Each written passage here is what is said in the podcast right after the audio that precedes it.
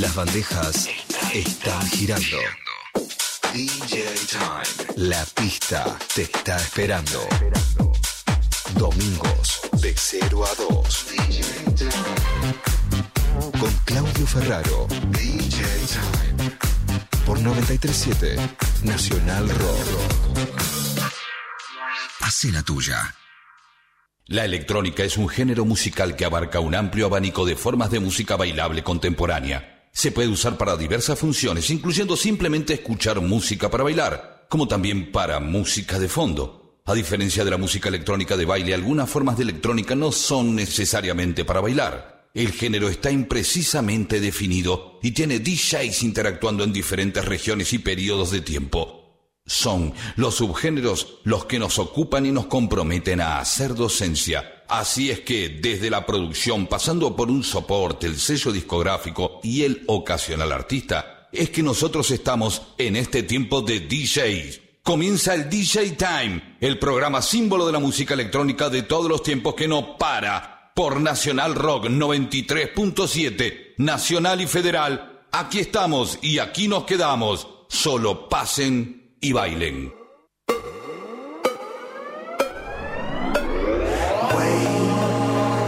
More than I can take. My eyes go to the phone. Been silent for so long.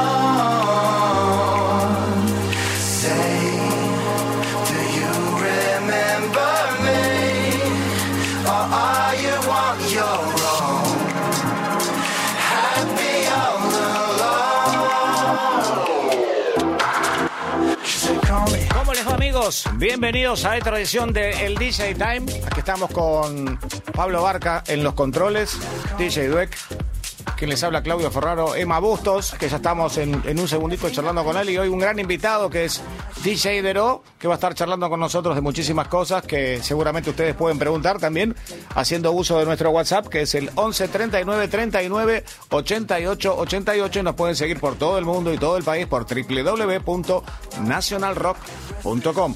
Amigos, aquí estamos y aquí nos quedamos. Desde Nacional Rock, desde el 93.7 para toda la Argentina y el mundo.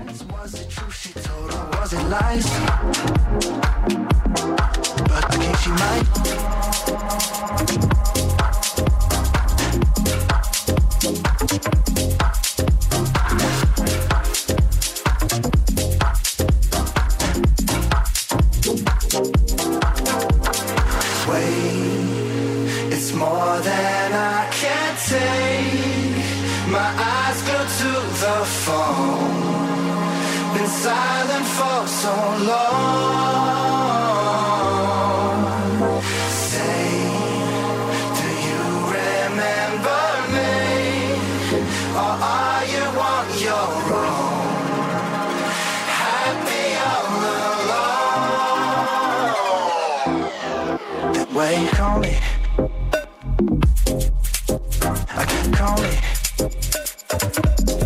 Muy bien amigos, nueve minutos pasaron de la medianoche en la Argentina y ya estamos con... Hoy tenemos Bárbara Tucker, Emma Bustos, ahí estamos.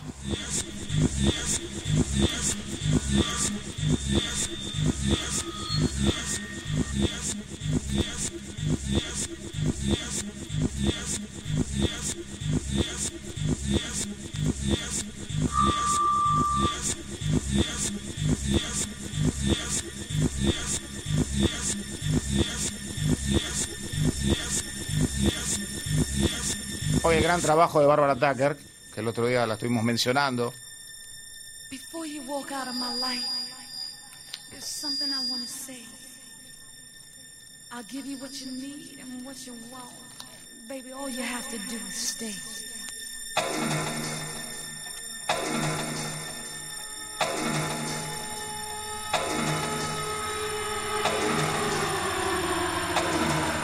Ahí estamos, buenas noches, Emma, ¿cómo estás? Claudio, buenas noches, querido, ¿cómo te va? Emma Bustos en el DJ Time para charlar de esta voz excepcional de Bárbara Tucker, otra exponente también del Garage, que la habíamos Sí. vinculado el, el fin de semana pasado. Contame un poquitito.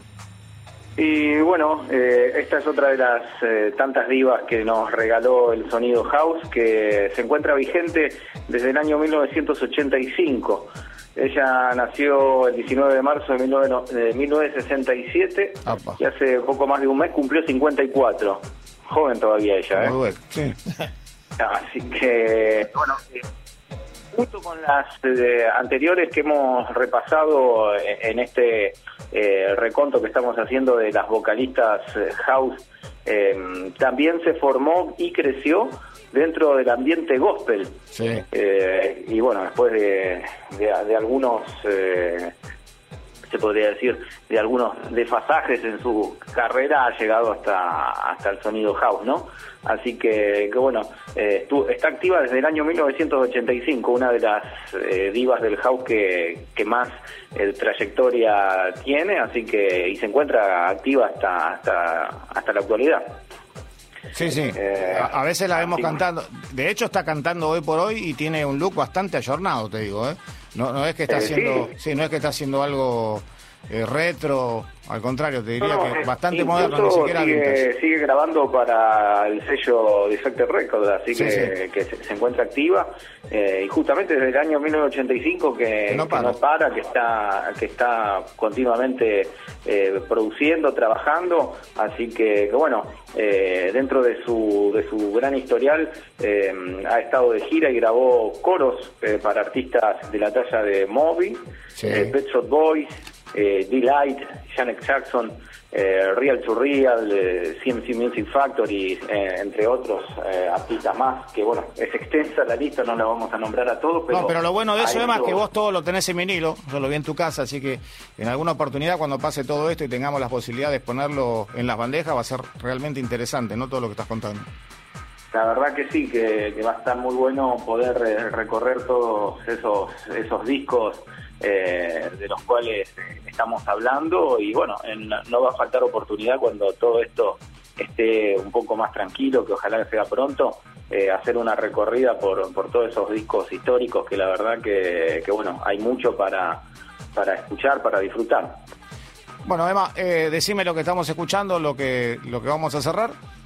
Así ya le damos Estamos escuchando esta gran producción con este este remix de Armand Van, Armand Van Helden, eh, que, es muy muy bueno. La verdad que es uno de los otro de los eh, históricos eh, del DJ Time. Estamos escuchando Stay Together, el Crazy Trauma Mix de Armand Van Helden, que, que la verdad que es uno de los otro de los DJs productores más reconocidos a nivel mundial y que bueno, eh, ha hecho esta producción remix de, de Barbara Tucker. Así es. Emma, te damos un gran abrazo, te mandamos un gran saludo a vos y a toda tu familia, por supuesto. Escuchamos un cachito más a Bárbara Tucker y no estaría mal hablar de Arman, porque así como lo mencionaste vos, yo calculo que es el que más se mantiene en vigencia desde los primeros años de la década del 90, siendo muy joven. Contamos un poco la historia, pero creo que estaríamos como para armar la próxima semana, Arma Mangel, ¿te parece?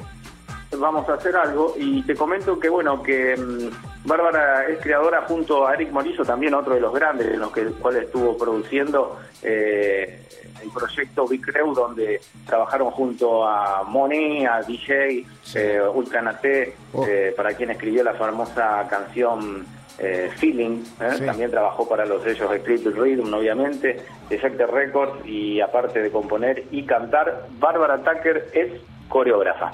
Bueno, listo, es completa, así que algo más. Tiene la edad de Beto, así que. Bueno, te mando un enorme abrazo y nos estamos viendo y escuchando, por supuesto, eh, en la semana viendo y escuchando el próximo sábado. Cuídate mucho. Dale, querido.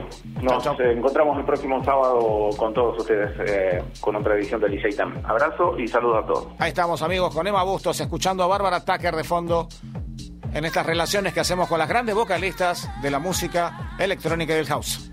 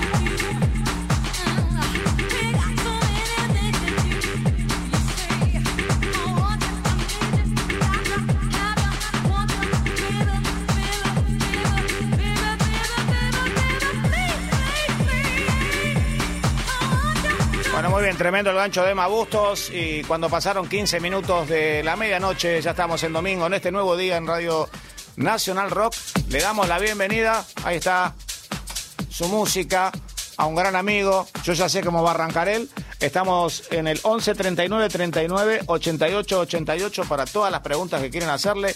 Bienvenido Ezequiel Deró al DJ Time, ¿cómo estás? Capo. Era infaltable. Esto, esto entretuvo a una generación eh, durante mucho tiempo y la verdad que lo necesitaba. Es como que me, me inyectaste más ganas de la que tengo. Más ganas de la que tengo. Ezequiel, ¿cómo estás? Muy bien, por suerte, todo tranquilo, amigo. Bueno, contanos un poco. eh, el Ezequiel de la Z y ese tránsito que lo va insertando en prácticamente todas las discos de la Argentina, en los hogares de todos, a partir de, de las radios.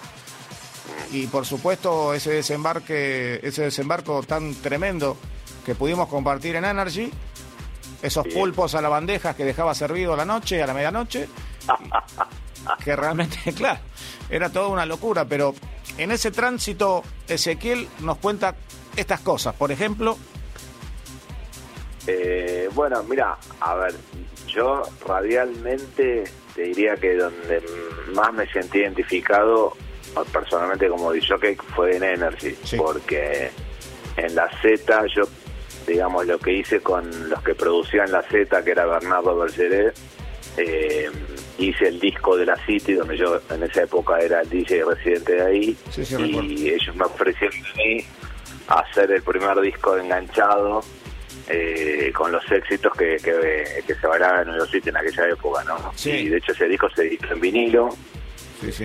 y bueno, y se promocionaba de la Z95 en un acuerdo que habían hecho con eh, Bergeret, eh, los dueños de la City, Ricardo Fabra, y bueno, yo que era el que lo mezclaba, digamos, ¿no? Eh, muy bien, Ese ahí, fue como mi primera experiencia radial y discográfica a la vez con, con 18 años. Sí, yo tengo una foto siempre guardada eh, tuya de, de cuando eras muy chico, más que la que posteas vos, que la tengo en exclusiva. Vos sabés que yo siempre tengo un material, un archivo que no resiste nada, y lo tengo guardado, más que el que posteas vos siendo niño al lado de un giradiscos, porque no se puede identificar la marca. Pero bueno, Pero después tenés vinieron... que pasar. Ah, no, no ya, ya va a llegar el momento. Este, y también llegar el momento de decirte quién me lo pasó. Ahora. Ezequiel, arranca una carrera tuya como el único exponente que no solo toca en la Argentina, en Buenos Aires, en todo el interior, en los Sí. países cercanos, sino que también es el primer DJ que nos hace conocer como productores discográficos y el talento de los DJs argentinos a partir de las distintas experiencias tuyas en el exterior. Contanos un poco primero la del interior y después lo que fue la bomba del exterior que yo tuve la suerte de compartir algunos momentos con vos. Bueno, un poco lo que te decía, eh, yo ya con, a ver, de alguna manera tuve la suerte de, de muy joven, la, la cosa arrancó muy joven, entonces eso te da como un tiempo como para crecer, ¿no? Digamos, hay gente que le toca más de grande, a mí me tocó muy joven, Sí, eh, pues ya te decía, a los 18 estaba en el club más importante de Argentina, Sin en ese momento no es como ahora que uno va por todos lados, sino que la referencia era en qué lugar eras vos el residente, ¿no? sí, eras New. Entonces, claro, claro. Y bueno, a partir de ahí eh, es que yo empiezo a hacer, realmente, realmente empiezo a desarrollar mi carrera de manera profesional. Ese fue el salto, digamos, porque Sí. ahí conozco a mm, conozco a los Guerrieri Sí. y conozco a Tuti, que ellos venían a bailar a la City. Sí, Y bueno, Tuti se me presentó ahí en la cabina, me dijo yo soy, soy tal persona, hago esto. Y, Nada, pibe de mi edad, buena, pegamos buena onda sí, y de alguna manera él me, me dice, che, mira, yo trabajo con dos chicos, me los presenta a los hermanos de Rieri para, para que estaba la posibilidad de hacer algunas canciones. Ale y Nico, sí, sí. Te hago este preámbulo porque, digamos, cuando empezamos a probar a hacer canciones, que a lo mejor lo estoy contando, digamos, rápido, pero... Pero está buenísimo que lo cuentes. Los chicos quedan, dicen, acá está, este es el bacalao y se cortaba así. Claro, y, y bueno, entonces ahí se entró a sumar el lugar correcto y empezamos a producir canciones, que las primeras fueron eh, Aurora, este, bueno, las que la gente conoce, Dude Ray Stone, este, temas que hoy siguen siendo himnos. Y Yo creo que la tapa de Aurora, ese, yo creo que la tapa Eh. de Aurora eh, queda en la historia. Yo la tengo en mi casa como, como, como un objeto de adorno importantísimo y de respeto y de culto de, de mi carrera. Yo creo que eh, la chica que está, que es eh, la esposa de Alejandro, Exactamente. es increíble y, y la vi hace poco en una foto y está igual. Yo, Es la, es la esposa y, y es la que canta. Es la que, la canta, claro. Le mandó un mensaje para que se ponga con la manita Ahora, porque vos, estaba igual. sabés que, que es- es- esa canción tiene tiene un cuento que, que, como todo en la vida, que eh, mucha gente no sabe. Eh, eh, resulta que los hermanos Guerrieri con eh, Tutti habían hecho una versión toda cantada de- de- del tema de la bandera, de una de la bandera. Sí. Eh, yo lo escuché, está buenísimo, qué sé yo, y, y bueno, yo le dije, "Pues, estaría bueno probar hacer un, un- una versión nueva, una versión para discoteca. Y es ahí que nace esta versión, la que todo el mundo conoce. Ta, ta, ta, ta, ta, Sí, tremendo, tremendo, tremendo, tremendo. Y bueno, yo ahí eh, me acuerdo con los guerreros hicimos el tema y me acuerdo que me llevé en esa época un DAT, que era un cassette digital que se usaba para probar las canciones. Dos segundos. Y yo no, A dos segundos, a dos segundos de la vida. Claro.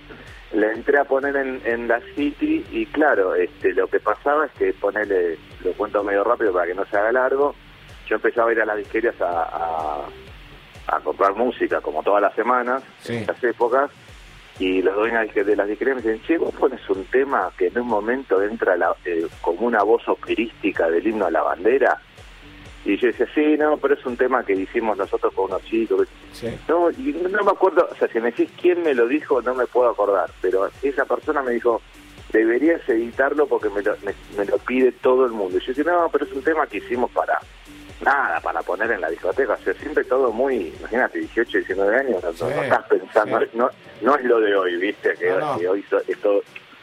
Y bueno, y a través de esa canción y, y de, de- de- y de la City nace la posibilidad de- del éxito de, varias canciones. En- empecé a trabajar en Energy y bueno, se arma todo una cosa media meteórica, te diría, no sé, en un año, un año y medio, una cosa impresionante Sí, lo que sí. estaba pasando. Sí.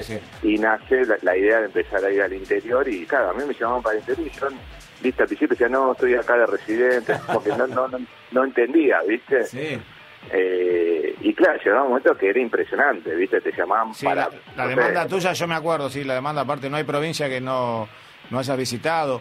Y No, estabas no, en New York City. Era difícil salir en New York City para empezar a ir al interior, más allá del Sí, éxito y radial. después de ahí yo, yo, de ahí a mí me contratan para pasarme al cielo, que era ahí Sí, en Punta Carrasco, donde está Mandarín hoy. sí. Y, y bueno, llegó un momento ahí que ahí tuve que, ahí negocié, digamos, bueno, me quedo los viernes como residente y los sábados salgo, salgo de Sí, gira, por lo menos para ver qué era. Sí, Y realmente ahí me di cuenta, empecé a ver en vivo y en directo lo que realmente pasaba lo, con, lo que nosotros estábamos haciendo, porque era encontrarme todos los sábados con 5.000 personas que se prendía fuego todo. ¿Cuánto le debe la electrónica a la gente del interior, eh, Ezequiel? Un montón. Este, Porque además, además que- de eso, y ahora me sumo, no como autorreferencia, sino como compañero tuyo, fuimos satelital y el hecho de continuar eh, lo que hacía cada DJ, eh, en el caso tuyo, por supuesto, lo que hacías con tu discografía y tu arte de mezclar, se sumaba lo de la radio al, al satélite, fuimos Sí, la, primer- primera radio.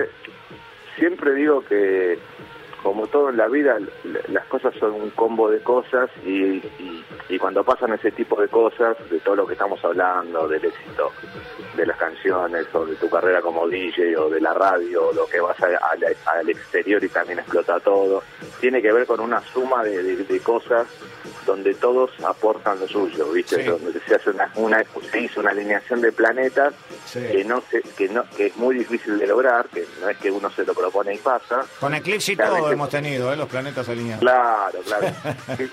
Muchas veces tiene que ver con, con, con el momento adecuado en el que, viste, pasa el tren justo y subiste y Sí. empieza a pasar todo a la vez, donde a lo mejor la gente tenía avidez también por consumir ese estilo de música, donde todo era una novedad y, y bueno, era, era una suma de, de cosas de, de, no sé, en su momento los guerrilleros eran revolucionarios también en su manera de, de- de- de entender cómo se podía llevar la música yo tiraba mis ideas de cómo poder hacerlo y, ellos entendían, digamos, me podían decodificar lo que yo necesitaba para, para que la pista se prenda fuego. Sí, sí, una productora discográfica de la hostia. Pero ese, yo lo que quiero recalcar es que para los chicos que están empezando, que nos están escuchando en el interior, muchos que es una generación que, que, no participaron de lo que estás contando, y para los que sí, eh, participaron, la cantidad de horas que había que trabajar para que vos tengas la música que pasabas en el interior, la que pasabas en la radio, para los programas de radio, para las participaciones, porque fuiste hasta residente de este programa, el DJ Time, como un año, venías casi todos los días y tocábamos, inventábamos cosas y, poníamos los hits. y, las fiestas que se hacían, eh, las fiestas que hacía Energy, que era para 20.000 personas, 30.000 para 200.000, las fiestas que vos hacías en la radio ahí en Zipache, venía a bailar gente a la puerta de la radio y se cortaba. Yo quería hacer un punto eh, aparte, porque en formato de Cardenal de un día, nos, lo, que nos llamó, lo que nos llamó mucho la atención es que así de la nada creo que estábamos pasando música. Eh, nosotros, mientras charlábamos, yo dije, mañana cortamos la avenida Corrientes, Street Parade, dije. Yo creo que te tenés que acordar, fue así. Sí, sí, sí, 24, menos de 24 horas.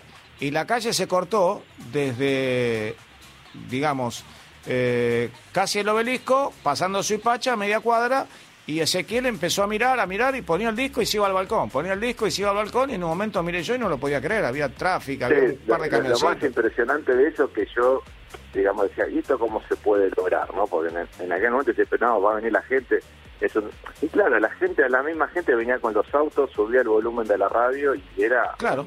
era una reacción en cadena impresionante, pero, pero todo era así, te digo, todo lo que, todo lo que es una época que duró lo más impresionante que es una época que duró muchos años, que no es algo hoy que todo dura 10 minutos y que no. lo que funciona dentro de tres meses no sirve más. Eh, entonces, realmente hoy, a la distancia, te puedo decir, y la verdad que si yo fueron 20, 30 años, que, es impresionante lo que pasó. Sí, yo creo que además... Y reinventar. Y, totalmente, además que una radio que terminó y es una radio que, que identifica exactamente cómo siguió cada uno de los protagonistas eh, desde el lugar que ocupó en la radio.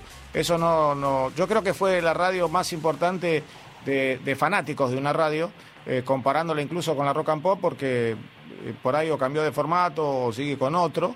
Eh, y mis respetos a toda la gente de Rock and Pop, pero creo que Energy fue una radio que mantuvo a su gente hasta el día de hoy con, con cambio de generación inclusive. ¿eh?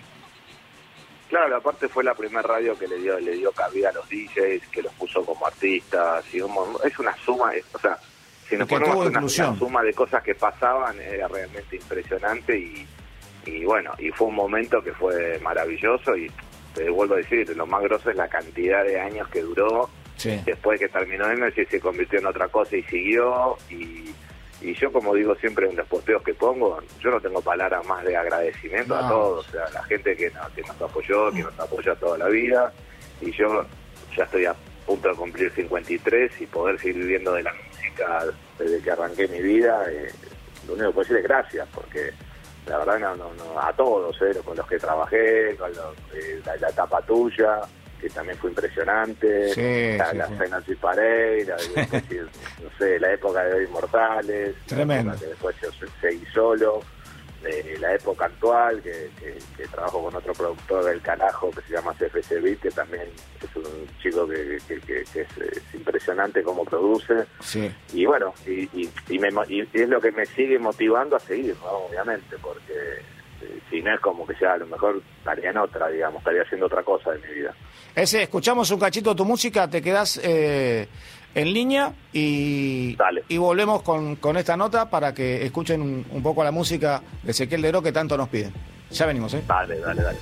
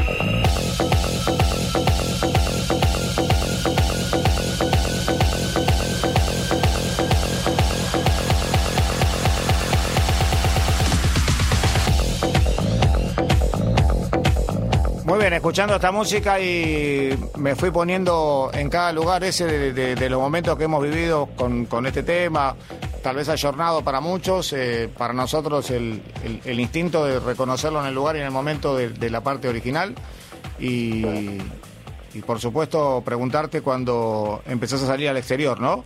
Y tengo cosas para contar, ¿no? Que, que hicimos juntos, pero eh, hoy el invitado a la estrella sos vos y contarnos cómo, cómo fue la salida de, de tu sello, de tu producción y de tu laburar, ¿no? De- de- del, del DJ, que DJ en el exterior.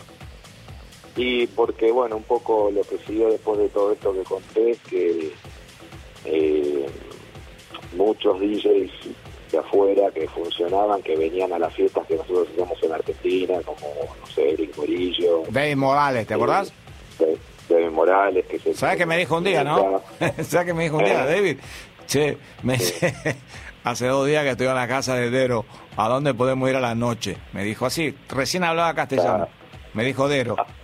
Puso- Sí, sí, es, el padrino de mi hija. Sí, sé. Ar- Arman Van Helden. Sí. Eh, bueno, que en, en, ese- en, ese- en esas épocas eran un poco los que marcaban el pulso de la historia. Y bueno, un poco ellos este, empezó como a, a ver una, una evolución de un ida y vuelta, ¿viste? Yo venía para allá, Sí. nosotros empezamos a ir para allá, eh, Eric me invitó a poner música a su residencia en Pacha Ibiza, eh, y bueno, fui para allá. Este, Pensé que yo creo, también. perdóname la interrupción, yo creo que lo de Eric Morillo eh, fue trascendental porque si bien la explosión de la música electrónica en la Argentina con docencia y todo por parte de la radio nace en la década del 90, puntualmente comienza a explotar en el 96, Eric Morillo tuvo Sí. un protagonismo fundamental y principal, te diría yo. Sí, sí, sí. Eric en, en, en, en- el 90 era lo que lo que no sé, lo que hoy puede ser un un David Guetta, un Tiesto, un no sé, o sea, era el tope, tope, tope, tope. No había algo más arriba que eso. Además eso de unir de jockey, ¿viste? Unir de jockey, unir fuerzas y, y armar este desde el amor y la felicidad, desde Love and Happiness hasta juntarse con, Sí. con otros DJs y hay- recurrir a la voz hay de una India. anécdota que, que- que poca gente sabe, que por ejemplo la canción esa que todo el mundo conoce, o por lo menos los que están en el mundo de la música electrónica, eh, Lil Mo Yin Yang, ese Sí. tema que hizo Eric Morillo con con este con este otro productor americano. Rich era la eh, canción. Sí, eh, sí, pero no me sale el otro, bueno, lo hizo con otro productor. Eh, ese tema nace cuando él viene a tocar acá a Argentina Ah, para, para la fiesta que, que, que- que tocaba conmigo. Eh, él vino al cielo y en el cielo yo tenía una, una sirena que le habíamos puesto un dimmer. Entonces la sirena en la medida que va subiendo el dimmer como si fuera la luz iba haciendo el efecto y el pibe estaba recopado con, con esa Sí. con eso, se recopó. Después fue Sirenas en. Buenos Aires, ¿te acordás cuando lo tiramos por el aire? Claro, y cuando él llegó, cuando se iba, me- eh, lo, lo, lo llevo a Ezeiza y me dice, llego a, a New York y hago un tema con este con la sirena, te lo mando. Y ponerle a la semana me manda Lito Luis Vega, el otro productor. Lo hizo Sí. con Lito Luis Vega. Ah, claro, Luis Me, Vega, dice, sí. me, jun- me junté con Lito Luis Vega, me dice, armamos esto, probalo. Y todavía el, el tema era, no, imagínate, estaban editados y fue una explosión. Y después salió por Strictly Rhythm y bueno, nada, yo le decía, la anécdota que decía, ponele tu nombre porque es un bomba. No, porque tengo otros temas con mi nombre, qué sé yo, y bueno, salió con un seudónimo, eh, que él era el famoso Lil Moñin Yang, que era Eric. Morillo y Lito Luis Vega. Sí, sí, sí. Este, y bueno, es un himno del House Mundial, ¿no? Conocido que nació en la fiesta del cielo en la cual él participó conmigo.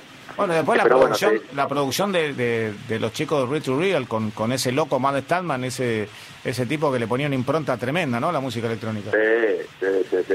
Así que bueno, después eh, eh, nos- yo empecé a viajar, viste, de, porque empezó a haber onda, con- empezó como un, un intercambio cultural, entre comillas, ellos venían para acá, nosotros íbamos para allá, y bueno, y después las canciones que empezaron a explotar afuera, que eso no estaba en los planes de nadie, obviamente. Eh, canciones que nacieron para poner en una pista en la que yo ponía música, se terminaron convirtiendo en éxitos en, en todos los charts, ¿no? Entonces ahí empezamos a hablar de otra película porque eh, era como que, nada, de tu pasaporte no era solamente tu nombre, sino ya que las canciones Sí. rompían todo. Y cuando hay, todo el mundo ya sabe que cuando hay un hit, atrás de eso se abren unas puertas que son impresionantes. Entonces, a partir de ahí, bueno, nada, a partir de ahí hasta el Love Parade no, no, no- nunca más se paró, ¿no?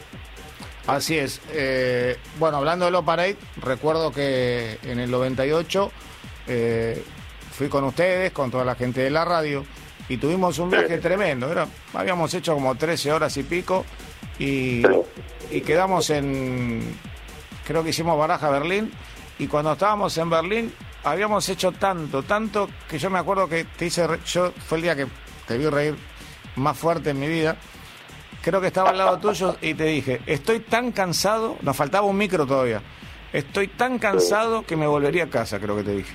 Y... Es que es verdad, No. vamos arriba de un micro, no me olvido más. Sí, sí, sí. Te dije, estoy tan Yo cansado. estaba, que, estaba quemado con el cambio de horario y todo y me agarró un ataque de risa porque era tal cual. Encima yo iba con la caja de los vinilos en esa época. Eh, cada viaje era cuatro cajas de vinilo que Sí. te, te quedaba en la espalda rota. Hoy las nuevas generaciones van o con un pendrive o se llevan la compu y se termina la discusión, pero en aquella época, viste, era era otra película, viste. Yo me acuerdo en una gira iba a tocar en el Mayday Polonia Sí, y bueno, me tomo el avión las, con las famosas cuatro cajas de disco porque terminabas poniendo más o menos dentro de, de vos ya sabías por lo que podía hacer tu set, pero no sabías, digamos, qué podía pasar antes tuyo, entonces en base a eso tenías que llevarte música, no podías ir con algo pensado nada más. así es. Y me acuerdo que llegué a Polonia, eh, cuando llego ahí aterrizo me viene a buscar eh, eh, William, que era eh, uno de los dueños del festival, y estábamos ahí esperando la valija y no venía, no venía, y me dice, no, no hay más nada, me dice el tipo, y no estaba ni, la, ni, ni los discos, ni la valija, ni nada. ¿Qué, qué hiciste? Yo tenía que poner música esa noche. Lo llamaste a Lich me- No, entonces le fui a preguntar al de al de, al de Iberia de que- qué pasaba y me dijo, mira, no, que quedó un remanente de valijas, quedaron en, en España Dios. este y, y de pedo no me preguntes cómo veo mis cuatro valijas de discos en un viste donde ponen las valijas que llegan que nadie agarra. Sí, la que pegan la vuelta dos veces, sí, sí. Claro, había llegado los discos, no la ropa. Y así como estuve, nada, me fui a poner música con los discos. Este, nada, impresionante. Digo, eh, por suerte se han perdido valijas, siempre de ropa, bolsos, pero los discos nunca se perdieron, por suerte. Gracias a Dios. Bueno, em, la experiencia de del Love Parade, yo quiero agradecer a lo que fue toda la productora de Hoy Mortales que me permitieron estar en, en- en el inicio mismo de la transmisión de la Deutsche Welle cuando después de haber estado en la caseta en Mar de Plata estrenando un, un tema que ya lo habíamos puesto en el DJ Timing que se llamaba Revolution, eh, quiero que cuente exactamente lo que sentiste cuando sonó Revolution porque yo estuve tres segundos congelado hasta que vi la reacción de la gente, ¿no? Había dos millones doscientas mil personas en, en Sí. Berlín ese día. ¿Qué sentiste y, y cómo nos trajimos después el para ahí, no? Vos como DJ, Sí. nosotros como radio. A ver, yo creo que también en, en esa época había todo, había una gran inconsciencia, viste, de todo, ¿no? No éramos conscientes de lo que estaba pasando, de lo que estábamos generando, de la repercusión que había, porque me acuerdo que acá salía, eh, salimos, me acuerdo, en tapa de Clarín y en todas las revistas, Sí. no existían las redes sociales, y así que imagínate lo que fue eso, ¿no? Aparte yo participé como siete años seguidos de ese festival, eh, y fue impresionante y me acuerdo bueno la primera vez que puse música ahí en la torre eh, que para que la gente entienda es como si fuera el obelisco y vos pones música para toda la 9 de julio para un lado Yo para creo que el el otro para la mensaje, diagonal Eh, perdón, ¿Eh? El mensaje que estaba dando el doctor Mote era, era trascendental porque en el mismo lugar donde un loco estaba declarando una guerra mundial, un nazi, un loco, eh, se ponía música para la paz, para la alegría de la gente y para Claro, lo mejor de- de la gente, ¿no? Porque hecho, eh, la música era la llave ese año. Eh, sí, sí, de hecho ese festival nace una vez que cae el muro de Berlín. Tal cual. Y, y unen a toda la gente y dice déjense de romper los huevos con, con separar, con dividir y un poco era eso. Y siempre todos los años había un leitmotiv que tenía que ver con el amor, digamos. Por eso era el, el famoso Weekend of Love que se armaba de un jueves hasta el domingo con el epicentro el sábado, con esas dos millones de personas que bailaban en, en la avenida esa, la, la Torre del Ángel Dorado. Exactamente, Pero los bueno, camioncitos y bueno, y después las previas que hacíamos durante las noches anteriores, terminábamos en el Columbia Hall y yo terminé hablando con Sí, Falco y el bueno, Lim, nunca entendí nada. lleno de fiestas y, y bueno, poner música ahí. eh, yo no, sinceramente, si vos me preguntás hoy, si yo lo- mirándolo para atrás, no era muy consciente. No, Sí nadie. sabía, eh, sí sabía que, que no podía fallar lo mío, lo tenía que hacer bien, eh, porque no, no iba a haber otra posibilidad. Eh, viste, son esos momentos donde creo yo cuando alguien llega a una final del mundo y bueno, viste que se dice Sí, que las finales eso. hay que ganarlas. Ese tenés que contarle también a la gente que para que, porque nosotros estamos diciendo 2.200.000 y era verdad, eran 2.200.000 y algo mil, pero la gente o el que sabe estará pensando, ¿y cómo hacían con la música? Se transformaba ese día una FM solamente para transmitir el evento, para que no haga rebote en el último Claro. que estaba bailando y no le rebote al DJ y pudiera escuchar y mezclar con absoluta tranquilidad. Eso hay que contarlo. Había una FM, que era la FM Low Parade, que duraba un día nada más, ¿no? Más allá Claro, de la había- Love Nation que venía a la noche. y había 100 camiones con Sí. gente bailando encima, con todos los parlantes que todos sonaban en línea. Sí. Entonces vos bajabas el volumen y se, se, se- se quedaba todo en silencio. Eran Sí, como, no, no, sé, tremendo. 40 cuadras para un lado, 40 cuadras para el otro, 40 cuadras en diagonal. Y se bajaba y jugaba y era, eh, era impresionante y realmente, a ver, en el momento que vos haces tu trabajo estás pensando en hacer tu trabajo, estás pensando en que tiene que salir bien Sí. y tenés que hacer lo que sabes hacer. O sea, tenés que hacer lo que lo que te llevó hasta ahí, digamos. No, tenés que inventar nada, tenés que No, hacer no. lo que vos sabés hacer. El tema es no mirar el horizonte ahí, porque o lo mirás Claro. como un paisaje o si te pones a calcular la cantidad de gente, automáticamente quedas congelado. Claro, yo, yo lo disfruté. Sí. Lo que sí, por ejemplo, la primera vez que cuando terminé el set y bajé de la cabina, yo estaba eh, con mi esposa, con Sarina, Sí. eh, en un momento me quedé sentado, viste, en la escalera abajo, este, tratando de bajar un poco, y me empecé a sentir mal. A partir de ahí es como que me agarró como, como el bajón, viste, como que me fui para el otro lado y, y estaba como electrocutado emocionalmente, viste. Sin Porque dudas. No, no podía procesar todo lo que todo lo que había pasado y, y- y ver eso, ¿no? Porque en definitiva es como, no sé, eh, para alguien que tiene una cadena de restaurantes y de repente empieza a tener, en vez de un restaurante pasa a tener 100 restaurantes, 500 restaurantes, 1000 restaurantes. Es, Sí, es sí, como muy fuerte, ¿viste?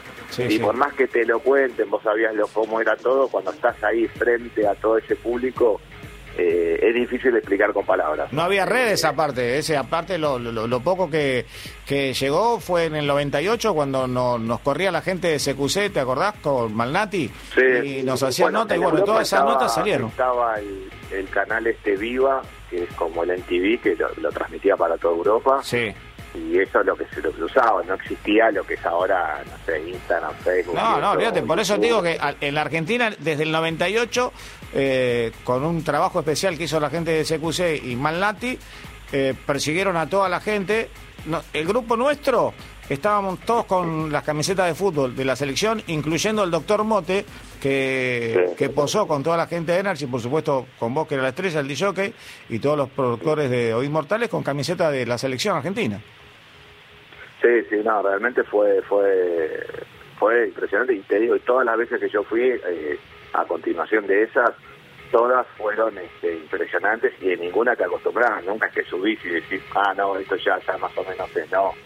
Eh, es impresionante. Y después, bueno, lo grosso fue cuando se pudo traer ese concepto para Argentina. Sí, tremendo, Eh, tremendo. era algo impensado y que terminó con 200.000 personas ahí en los bosques de Palermo y que bueno, que también yo empecé a tener mucha onda con los DJs, los de afuera, porque claro, era como que manejábamos ese código de, poner música y que el público se ponga en llamas y, y- y compartíamos el mismo estilo musical y, y en esa época estaba muy de moda el electro y Tal cual. este, La primera prueba la hicimos en el Buenos Aires Art Center Loft, ¿te acordás que ahí ya no había piso que alcanzara? Era una, era una edificación de cinco en el- pisos. En el, Art Center, en el Art Center Love fue en el festival donde yo estrené eh, Revolution. Claro. Esa fiesta fue un sábado y nosotros el tema lo terminamos un viernes. Sí. Y, yo le dije a los chicos, lo pruebo mañana y vemos, pero para mí esto se tiene que caer abajo. Sí, igual sonó primero en el DJ Time. Yo no es que quiera la primicia, pero sonó primero en el DJ Time, pero así en el público sí, lo probaste. En el público, no, no te hablo en el público. ¿Te acordás que, Eh, que éramos muy celosos ¿no? en, en el DJ Time de que cualquier cosa que saliera de tu productora, de, de los chicos, si no sonaba primero? De, de hecho, hubo un tema que el, que el DJ Time le puso el nombre. O sea, todos lo llamaban a Rin Tin Tin y era Magic Carpet Ride. Pero Total, otra sí. cosa que Bueno, teníamos, el ¿no? DJ, DJ Time en toda esa época fue impresionante. Realmente eh, era un programa, era, era el programa insignia de, de, de, de- de- de- de- de- de todo lo que pasaba, ¿viste? O sea, lo que pasaba, pasaba por ese programa, digamos. Sí, Para yo- mí era como, era el, el show match de la época, ¿viste? Toda la movida pasaba por ahí y, y bueno, y tenía que, vos también le pusiste lo tuyo, tu impronta, tu carisma. la Pero creo que cuando compró. estábamos juntos, eh, como nos divertíamos, la gente lo percibía, porque la radio... Era ese- eso, era- era- Ah, la radio era magia porque no había otra cosa, no había, no había redes, lo único que nos llegaba era un papelito de fax en rollo, que era impresionante, gastábamos cuatro rollos por programa. Eh, Sí, sí, era eso.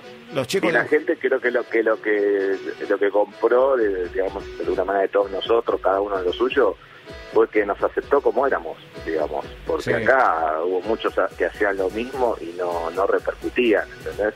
Entonces, si elegían a lo mejor lo que hacía vos, lo que hacía yo, lo que hacía a lo mejor otros, por algo era, y después, bueno, sostenerlo en el tiempo, que es lo más difícil, ¿no? Que, que realmente fue fue impresionante y, y bueno, nada, yo creo que al día de hoy sí, viste, bueno, ahora estamos pasando por este momento, pero Sí, yo creo que si uno si uno hace un evento con toda esa historia, creo que que, que explota, ¿no? Que, que la gente se pone se Sí.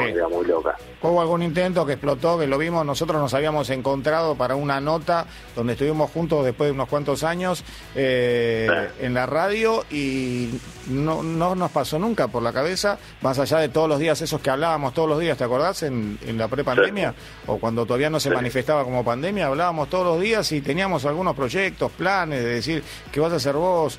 Eh, ¿Por qué no vemos acá? Fíjate acá. Yo te decía, mira, hay un sello que... Sí, lo que pasa es que pasó esto, a, eh? ver, a ver, uno a veces dice, bueno, fue un momento, lo, lo, lo hiciste, se disfrutó, pero después empezás a hacer otras cosas que también te va bien y como que el otro va quedando ahí, pero realmente yo me doy cuenta en los posteos y en un montón de cosas que cuando tocas determinados temas que tienen que ver con esa época, eh, bueno, la gente lo puede ver, la cantidad de mensajes, de comentarios, de likes y todo es impresionante. Entonces, evidentemente es algo que quedó grabado a fuego en los corazones de la gente, ¿no? Y, bueno, nada, por eso, como te dije antes, yo soy un agradecido a la gente, a la gente, a todos los, a todos los que trabajamos en diferentes épocas, eh, porque todo, todos de alguna manera contribuyeron para que esa escena fuera impresionante y que de alguna manera la escena de hoy tiene que ver con todo lo que pasó ahí, ¿no?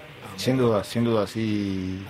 Y la verdad que ahora estoy escuchando a Ramírez de fondo y me acuerdo ese gallinero tremendo que impactaba de lleno en el ranking oficial de nuestra radio y se comía siempre desde el top 10 hasta el top 5, pasando por el 1, 2 y el Sí. 3, ¿no? Durante mucho tiempo.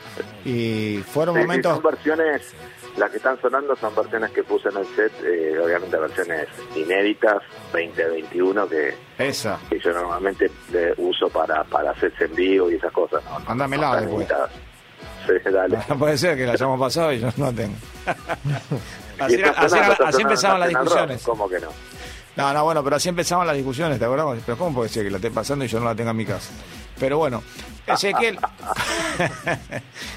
¿cómo, ¿cómo está parado Ezequiel Deró después de esta trayectoria? Yo creo que fuiste el, el primero y el que marcó el camino de muchos. Dijiste muy humildemente, a mí me tocó temprano, me tocó, estaba distraído, eh, había un toque de locura, de inconsciencia, yo diría de vehemencia Sí. también porque uno se tiraba para todos lados donde le pedían. Y hoy Ezequiel, Deró, DJ Deró, como todo el mundo lo conoce, el, presente y el futuro y la proyección. Y yo, a ver, eh, agradecido por todo lo que pasó, sigo generando, produciendo, eh, entendiendo también que las cosas van evolucionando y van cambiando, que el fenómeno electrónico ya pasó a ser algo que, que está instalado, pero no es un fenómeno, sino que es algo que está, que, que- Está. que tiene su público, digamos.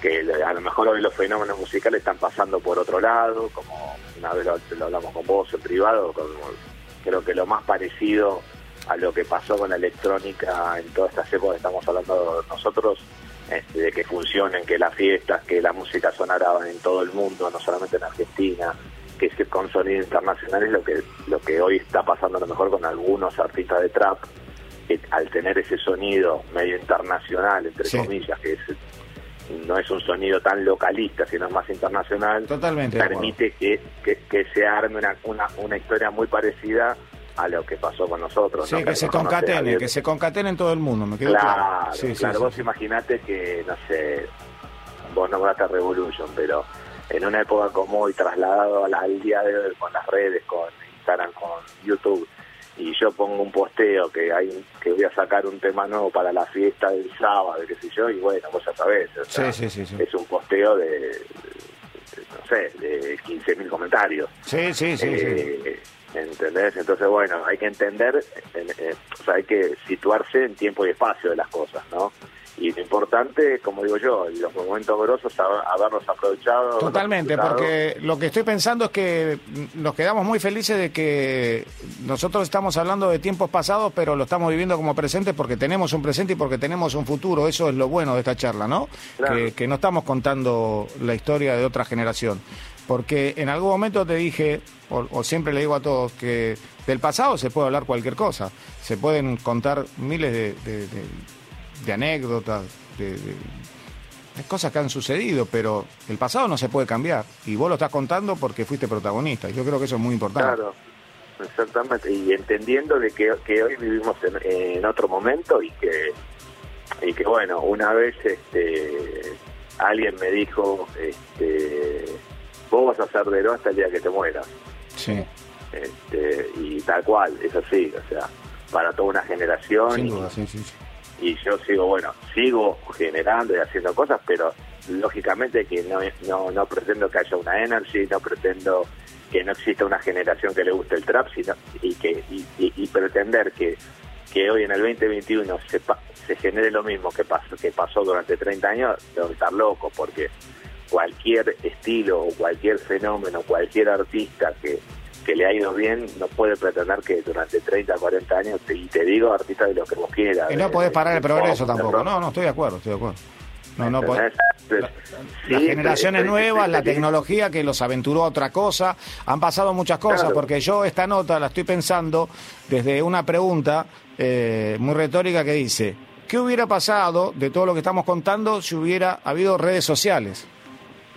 Claro, claro, bueno, es un poco, un poco lo que te decía, eh, o sea, ese fenómeno, eh, si le agregabas el tema de redes sociales, y bueno, el, eh, eh, Tremendo. era infinito, ¿no? Sí. no tenía, no No, tenía olvidate, final. sea, eh, pero bueno, yo por suerte soy un tipo que siempre tuve claro cómo eran las cosas, que había que aprovecharlas en el momento porque no- nada es eterno en la vida, que todo viste, va, va, viene.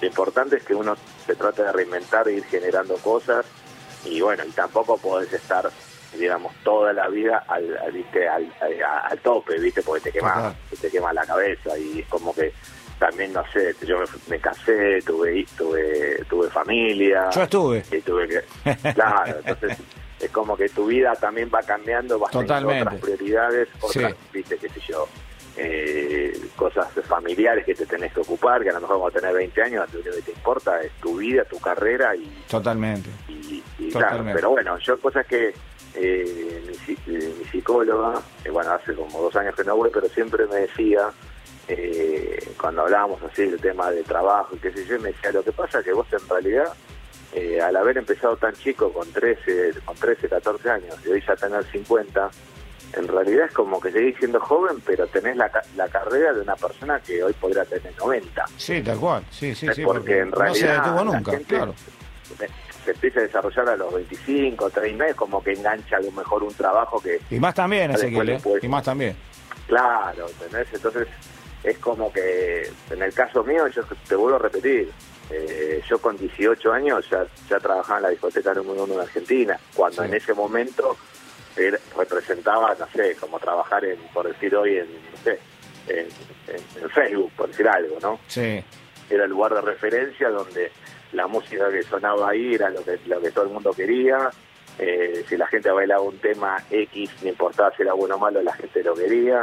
Quién era el que ahí, todo el mundo lo quería. Entonces se generaba, y yo gene- generé eso sin darme cuenta a los 18 años, muy chico. Entonces yo lo miro hoy con mi hija que tiene 23, Sí. eh, se recibió de administración de empresas y, es como que es, es chocante ver ella, bueno, la bula, todo, en una, una empresa le va muy bien, pero claro, lo comparo con, con- con lo, que me, lo que me pasó a mí y, y, bueno, es fuerte, ¿viste? Es fuerte porque yo a la edad de ella ya viajábamos por todo el mundo, íbamos, veníamos, ¿viste? Es una cosa impresionante. Entonces, eh, es fuerte y bueno, por eso soy...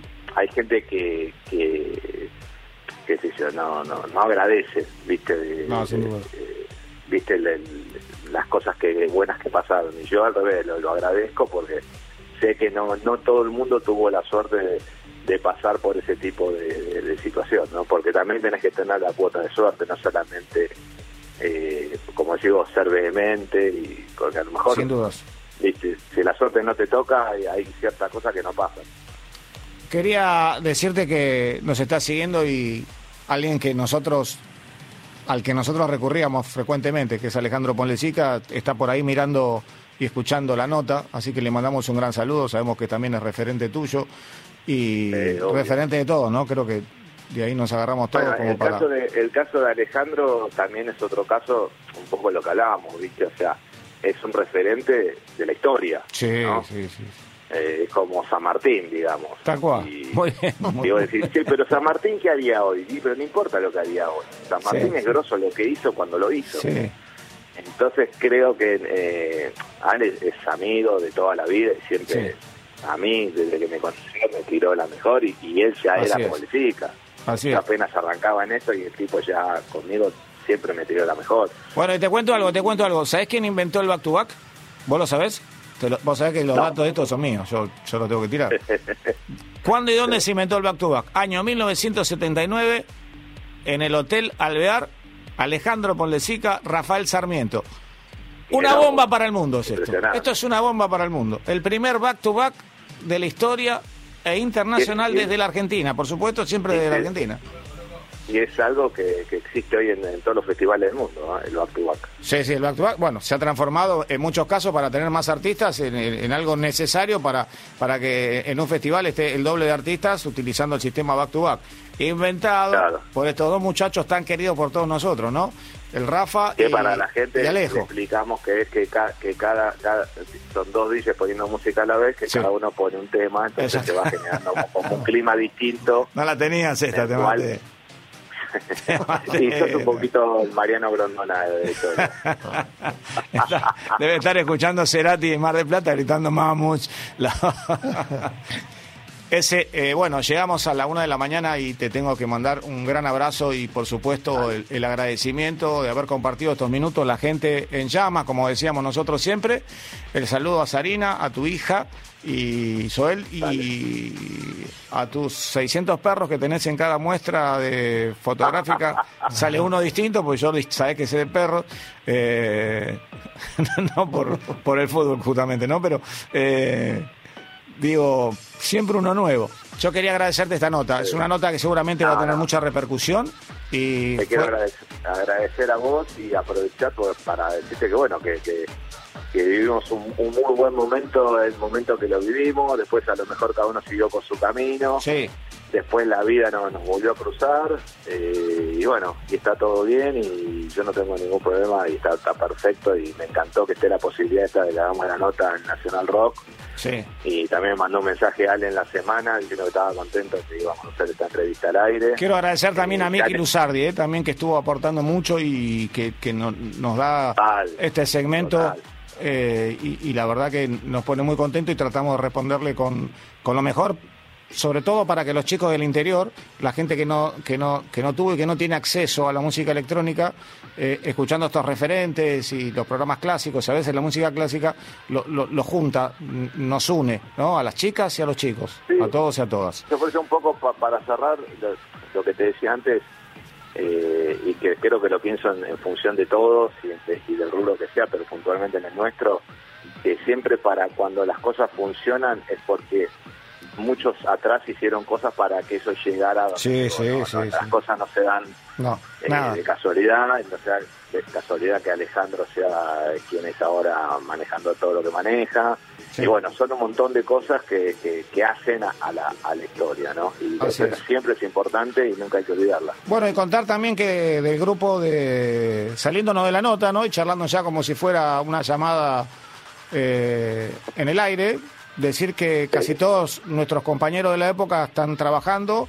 Bueno, ahora obviamente el mundo no está trabajando, pero que ha salido adelante, que ha crecido mucho y que eso siempre nos ha reconfortado, encontrarnos en cada lugar con, con cada personaje que hace veintipico de años nos, nos vio preocupados para ver si esta movida podía superar a otra o si alguna vez iba a haber un boliche completo de música electrónica. Yo creo que es así, ¿no? Sí, esto, esto, un poco lo que te dije, es un fenómeno que está instalado. Eh, si bien no es el fenómeno, digamos, eh, como te, dije antes, como lo- la, la novedad, sino es algo que ya está instalado. Digamos, la gente ya va a un festival de música electrónica y sabe que va eso. Digamos, a, lo mejor antes había que explicarlo, ¿viste? Yo, como para cerrar, me acuerdo una anécdota en, la, en la década del 90, voy a hacer una gira a Chile por primera vez y bueno, vamos a tomar un lugar llamado Broadway y entonces bueno, llegamos ahí, voy- cuando vamos a poner música, viene el dueño del lugar y me dice, pero ¿dónde, dónde está la banda? o sea, había, había, para que la gente entienda, había que explicar lo que hacía un jockey. Entonces Sí, hubo, sí, sí. hubo que construir toda una serie de, de puentes y caminos para que para que hoy estén las autopistas como están, ¿no? En aquel momento, en muchos lugares había que explicarlo. Por ejemplo, yo me acuerdo que iba a ir a Colombia y, por ejemplo, la- la- los discos nuestros se editaban en aquel momento BMG. Sí, eh, y quien y quien repartía los discos en aquel momento que llevaba las radios de promoción es el manager y socio de J Balvin, por ejemplo.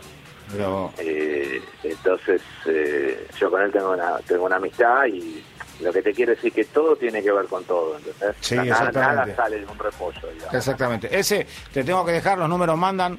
Nos pasamos de la una de la mañana. El saludo a toda la familia. Seguramente nos vamos a reencontrar en otro especial donde recordemos momentos, programas y radios. Te mando un gran abrazo. Gracias por este notón que nos a vos, diste. a todo el DJ Time y, bueno, y a toda la gente de Nacional Rock. Muchas gracias, ¿eh? Ya volvemos, amigos.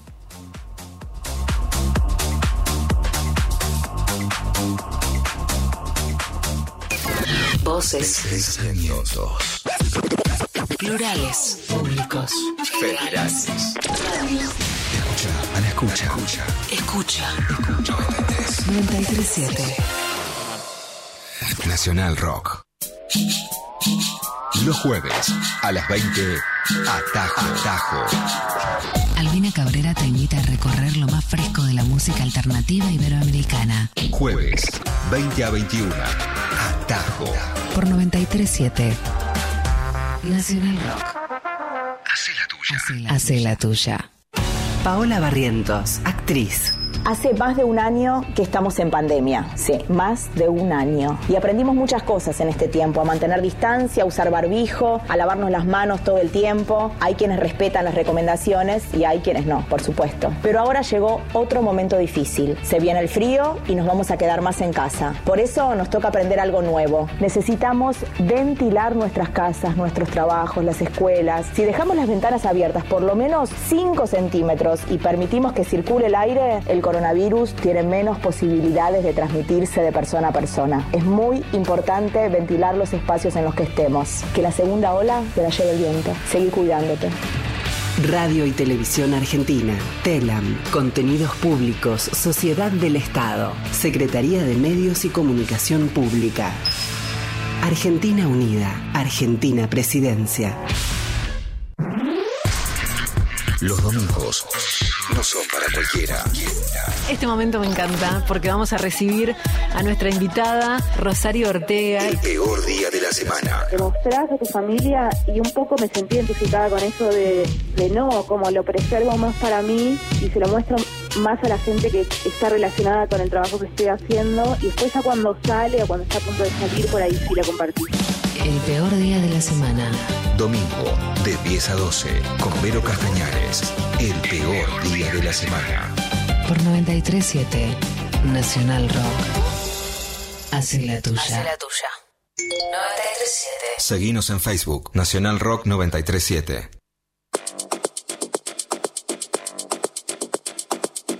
Mis queridísimos amigos, aquí estamos y aquí nos quedamos en la edición número 6090 del DJ Time, ingresó del DJ Massimino. Aquí estamos y aquí nos quedamos. No paramos, por supuesto. En National Rock podés mandar tu WhatsApp al 11 39 39 88 88. Todas nuestras redes son Nacional Rock 937 y por supuesto desde todo el mundo y desde toda la Argentina nos siguen por www.nacionalrock.com. Mis queridísimos amigos. Aquí estamos con Chorus, Chorus, el tema Avalonia. ¿eh? Recién habló de Polonia justo de hoy, ahora estamos... Qué maestro. ¿eh? Qué lindo que recordar, eh, o por lo menos que los chicos sepan por qué estamos acá parados y por qué pasan la música que pasan, por qué se fue generando, eh, se fueron generando los cambios, los distintos estilos. eh, hoy estaba escuchando una nota también excelente de los chicos de audio que les quiero mandar un abrazo porque venimos con los minutos tan justos cu- cuando ellos se van que no nos podemos cruzar prácticamente por, por el distanciamiento. eh, donde empiezan a lo- sin duda los, los subgéneros, subgéneros, los subsellos y ellos también están con la historia de entrevistar a los chicos nuevos, que me parece excelente. Escuché una nota bárbara con DJ Way y con Z Bocio en ese programa llamado Audio que nos antecede todos los sábados. Y bueno, vamos a escuchar a DJ Due que ya está mezclando para todos ustedes hasta el final y, y me quedé con un montón de cosas con Emanuel Bustos para charlar acerca de Bárbara Tucker, que es muy rica, pero la semana que viene, justo lo dejó picando Ezequiel también, vamos a tener un especial con Arman un poco más extendido para que podamos disfrutar. Obviamente la parte de Arman, esa que no es asesina, como diría un amigo mío, pero habíamos hecho una vez una investigación con Emanuel Bustos y realmente la música de Arman eh, colmó a muchos artistas internacionales de una manera increíble. Hasta el día de hoy, desde la década del 90, alguien que empezó desde muy joven, la próxima semana ya lo adelantamos. Amigos, para los que nos siguen en Facebook, facebook.com barra radio NRG, muchísimos los chicos que están ahí, muchas gracias. Estamos y nos quedamos con DJ Duet en formato, por supuesto, live.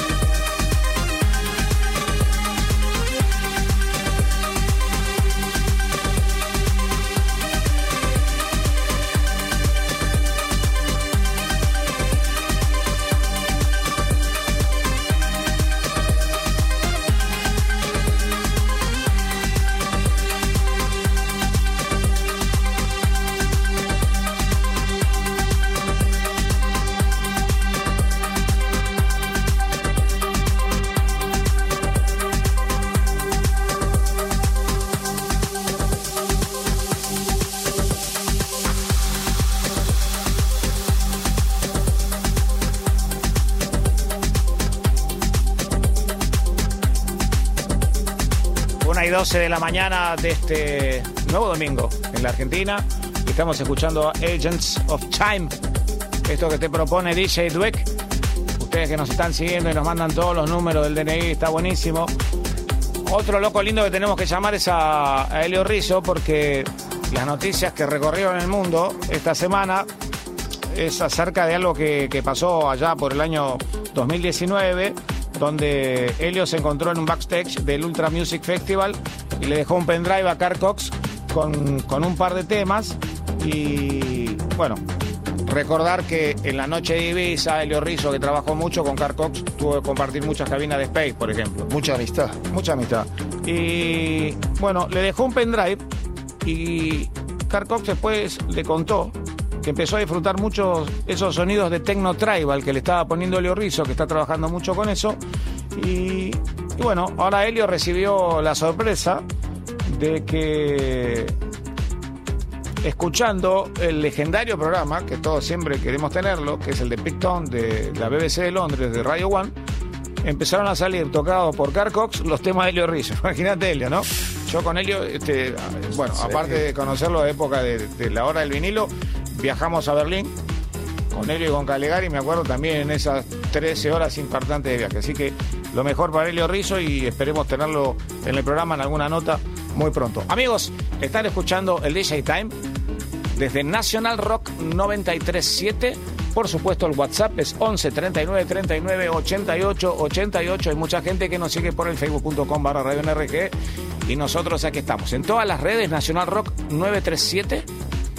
Y la señal que nos lleva a todo el mundo es www.nationalrock.com.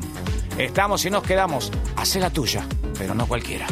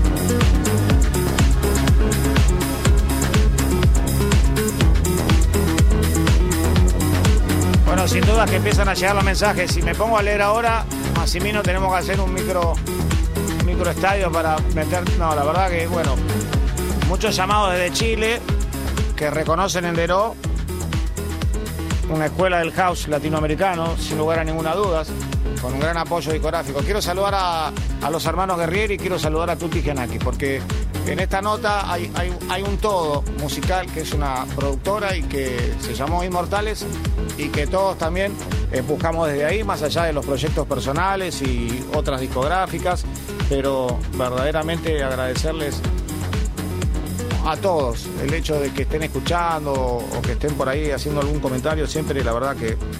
Bueno, el saludo es de Marcos Arteaga de Chile y vamos a seguir. Hola Claudio, presente en la edición número 6090, mirá cómo cuentan, ¿eh? lo dije una vez sola.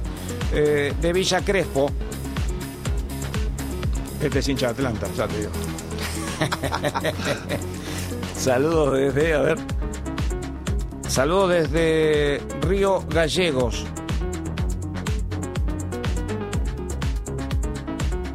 Y por supuesto que empezó con, con los primeros programas nuestros, con Dero a escuchar desde el DJ Time. Fanático de. Muchos chicos que saludan. Nacho Pinto de Nono Gasta, que nos deja todos los datos. Hay que leer todos estos. Hola Emma y Capo, Adolfo de Quilmes.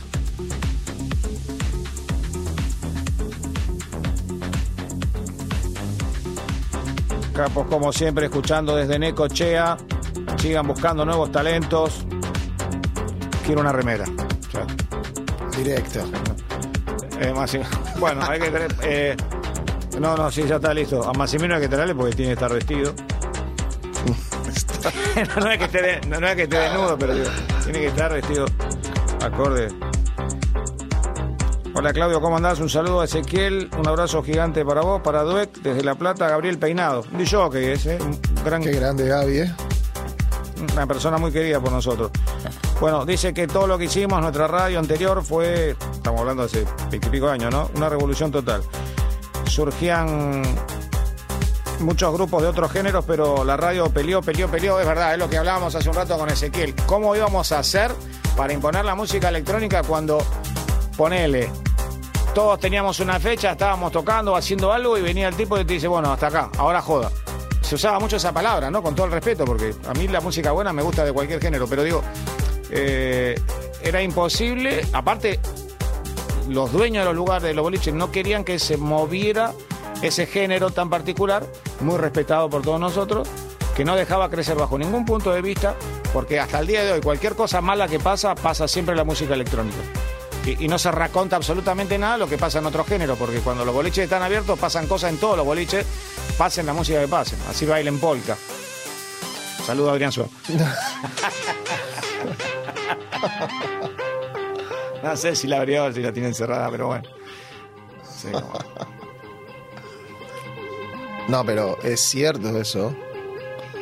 Todo lo malo pasa en la música electrónica. Lamentablemente se ve eso. Pero hay otra realidad. La verdad. General Perón, ¿sí?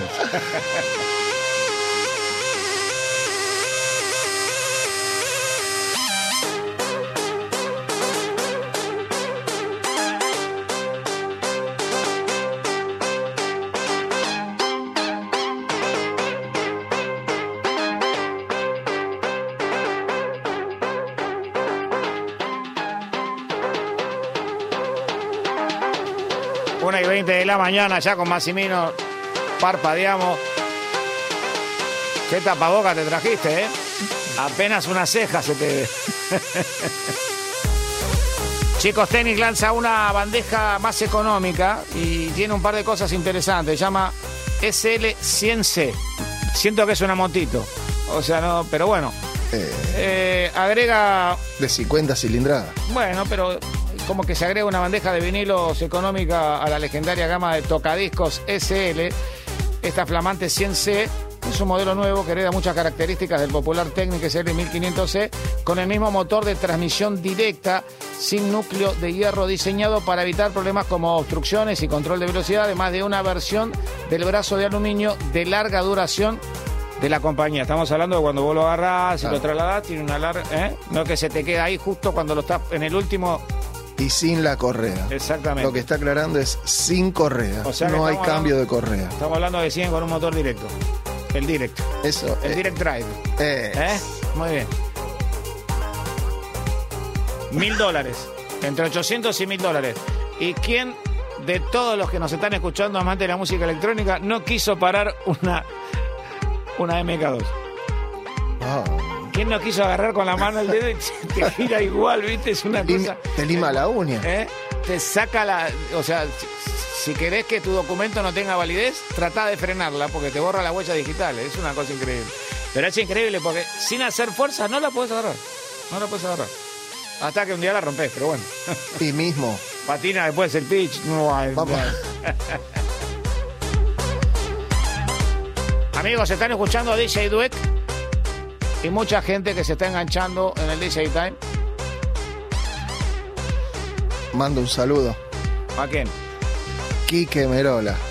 Oh, Quique. Está pleno, un grande. Un gran dimensión, qué, qué discoteca, dimensión. Qué, qué historia, ¿eh? Quique. Ahora quedó un- cerca un lugar de comida rápida.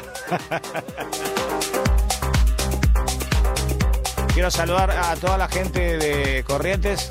Ahora en un ratito voy a pagar un cachitito el, el Facebook, chicos. Y tengo que mandar todos esos saludos que hay ahí, que son millones.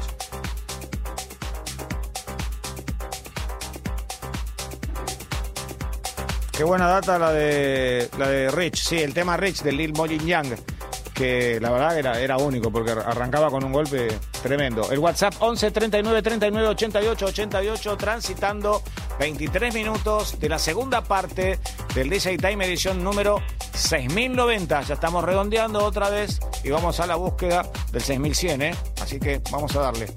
Aquí estamos amigos, aquí nos quedamos. Somos ¿Cómo? Nacional Rock. Pero Escucha, ¿cómo escucha, suma? ¿Cómo escucha, suma? escucha. Angel Love. Versaro. Tutto in italiano, allora. State ascoltando il DJ Time. Sulla tua radio, la nazionale, allora. Vai, vai, vai, vai, vai.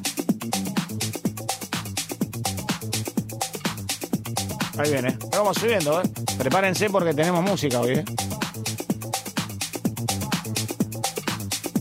Vamos y venimos, vale.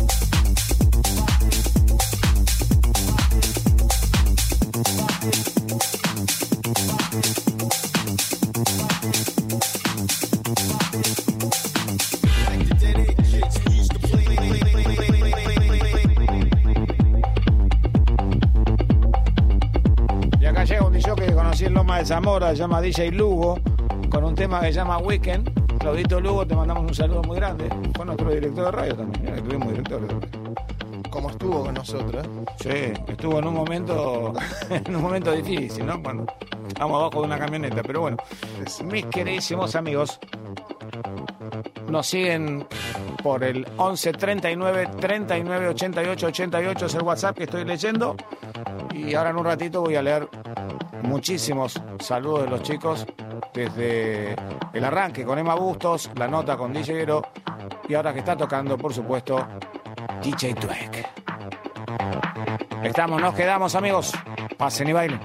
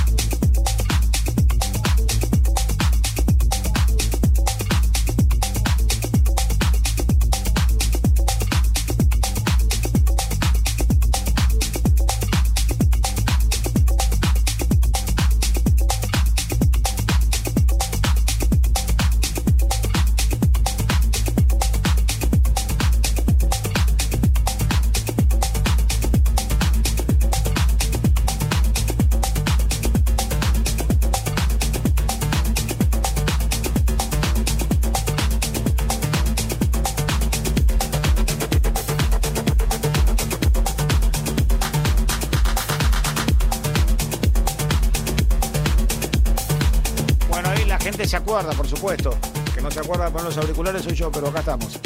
Y nos quedamos.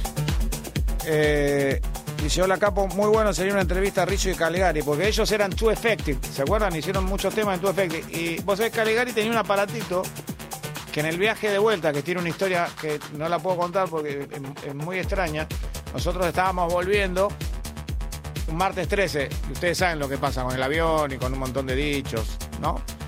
Eh, empezamos a hacer todos los que veníamos del grupete del Low Parade los trámites mal. O sea, nos habíamos puesto. Esta historia que estoy contando no es la real, pero para que más o menos entiendan. Empezamos a hacer todos los trámites mal, entonces todo se empezó a atrasar. El 80%, el 75% de los pasajeros estaban en el avión y es el tope con el que podía salir y no esperar a la gente. Estaba ahí nomás.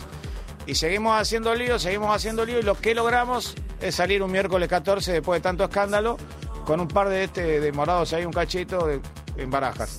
Pero salimos, salimos finalmente un marco- miércoles 14. Y me acuerdo que estaba Caligari, que estaba, que estaba Rizzo, y un DJ llamado Sioka, un, un buen pibe, un gran DJ también. Es el que más lío armó. Yo me la pasaba ahí en el estudio con ellos, que tenían el estudio en la calle Paraná. Sí. Con Luisito. Lo podemos llamar, sí. Chicos, les cuento que en Miami ya están planeando cobrar con criptomonedas. ¿eh? En los distintos lugares para ir a bailar empieza la criptomoneda que nadie entiende en qué bolsillo entra. No entra en ningún bolsillo, representan. Además están los famosos TNF, que es una especie de cripto, pero que es distinta porque es una especie de token que es no fungible y que además está determinada para algo en particular. O sea, la gorra de Duet vale tantos eh, TNF, que no tiene nada que ver con lo que puedan valer eh, los lentes y mis lentes, más, claro, y, lo mío. Cada cosa tiene un valor en particular como pieza única y exclusiva de arte. Un tema como sono único, exclusivo e irrepetible. Escuchen buena música, amigos.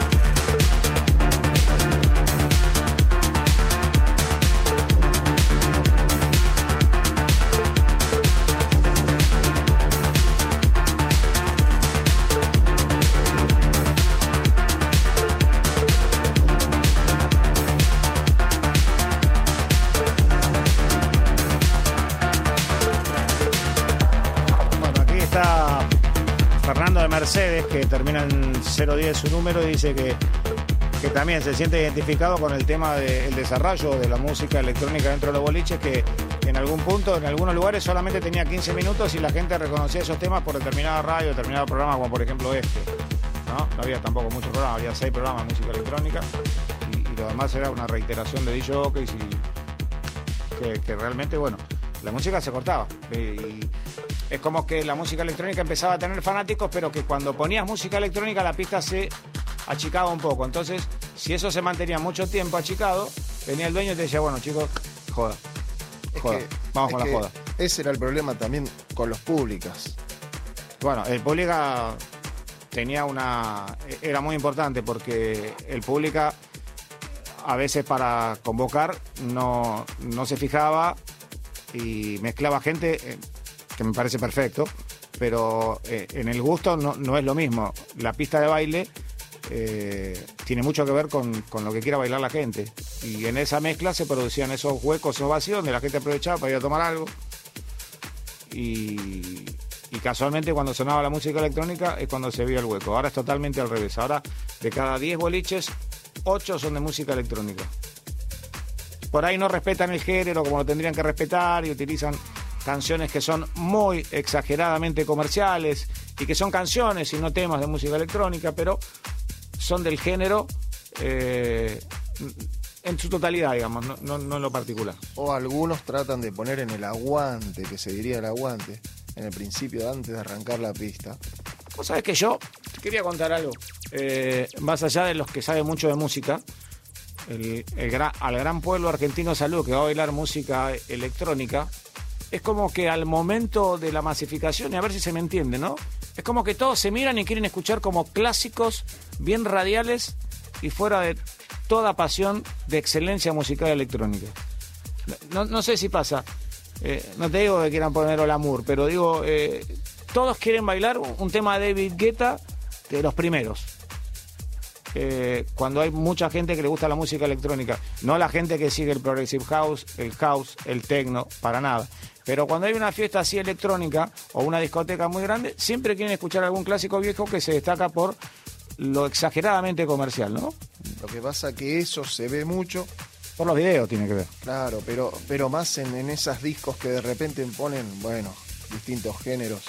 Y de repente la gente que te dice, uy, quiero ese tema de música electrónica, pero lo comercial. Acá me, me están preguntando en, en la época cuando comenzó la música electrónica si tengo que comparar a David Guetta con quién lo tengo que comparar. En realidad es al revés. Era DJ Bobo, René Bauman. Eh, o sea, David Guetta se parece mucho a un revolucionario que vino a la Argentina, que llenó una discoteca que llamaba Elsiland y que fue el récord de ese lugar. Y que, bueno, trajo canciones como Everybody. Búsquenlo, googleenlo. Se llama René Bauman, DJ Bobo, no Bobo y fue muy conocido en todo el mundo y bueno, después empezaron a venir las Def Dogs, eh, canciones, conocimos a un, a un tipo que escateaba, escatear es, es una forma de, búsquenlo también, se llama John Scatman, eh, es una forma de cantar con sonidos, utilizando su lengua y, y su forma de hacer sonidos. Y después estaba la hija, que era eh, Scatman Girl, que también hacía... Y así con esos sonidos teníamos una canción espectacular, o por lo menos comercialmente vendible 100% en la radio. Amigos, están escuchando DJ Time, una de la mañana y 36 minutos por Nacional Rock 937. Pasen y bailen.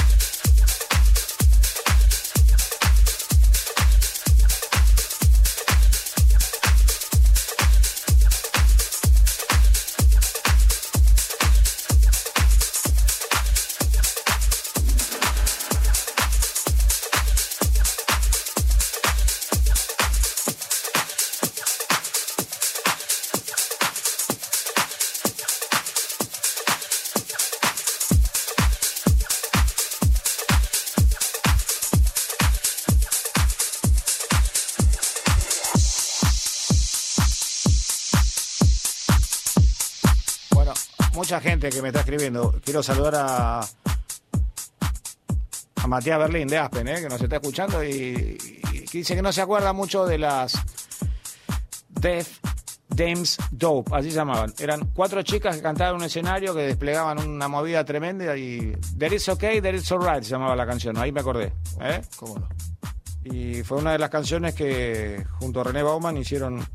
Bueno, hola Claudio, saludos. Eh, muy buena la entrevista. Muchos recuerdos del Low Parade desde Merlo. Juan, un gran abrazo, Juan, gracias por estar ahí. Bueno, apreté mal el botón y este me salió haciendo pesas, el chico que está hablando acá. Muy buenas noches, te comparto una producción para que escuches y te mando un gran saludo. Gracias, querido. Está bueno que manden las producciones también por WhatsApp. Marcelo Soto, 991, retiro. Nosotros seguimos saludando a toda la gente que, la verdad, hoy rompió todo. Oscar Martínez Cháquer, Martín Gato Atay, Sergio Martínez, Sebastián Corso, José Elías, Ariela Tenor, César Villalba, Joyce Argentina, dice un descontrol total. Sebastián, Eric Suárez, de Bolivia, La Paz. ¿eh? Le mandamos un, un saludo a todos los hermanos bolivianos que nos están escuchando. Qué lindo. Fernando Loaiza, un gran saludo. Mauricio Estarna. Velázquez Centurión. Abelardo Levicura, desde el sur de la Argentina, desde Aluminé, Neuquén. Un gran saludo a la gente de Neuquén, ¿eh? muchas gracias. Alfredo Del, desde Gualeguaychú, Entre Ríos. Escucha cómo suena. Escucha, escucha, escucha. Esta es la parte que no se entiende si es un efecto o está zapateando el creo.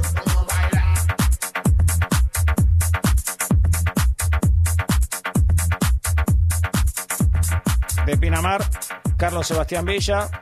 Desde San Miguel, Carlos Rodríguez. Del Lago FM Piedra del Águila, en Piedra del Águila. Le mandamos un gran saludo. ¿Cómo estamos hoy? Muy federales, eso nos pone muy contentos. Todos lados. Mariano Pacheco desde San Rafael de Mendoza.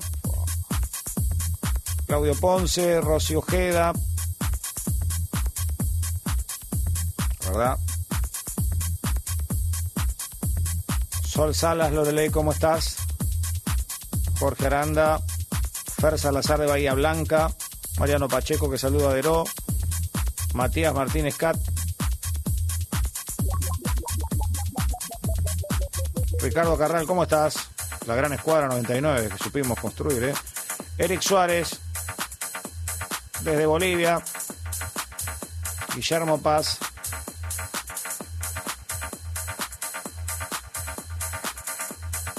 Siempre haciendo preguntas los chicos. Es, es para hacer un debate enorme acerca del trans. ¿Quién trajo el trans? Yo no sé quién trajo el trans. Yo lo único que sé es que el primer tema trans salió en un disco del DJ Time.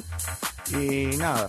Pero si quieren hablar de trans, busquen la biografía de Vincent Damour, que van a entender de qué se trata el trans desde que empezó hasta el día de hoy, ¿no?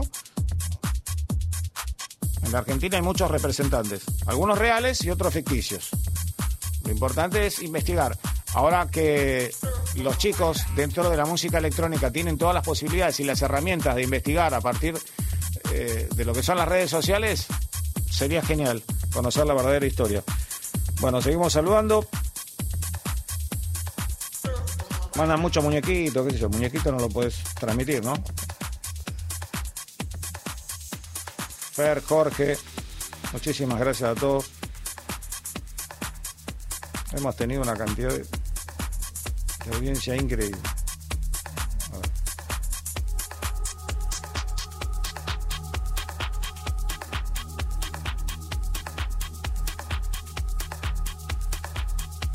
Emanuel GR, Natalia Silverio, uno no quiere dejar a nadie afuera. ¿eh? Gustavo Leone, Claudio Lazo,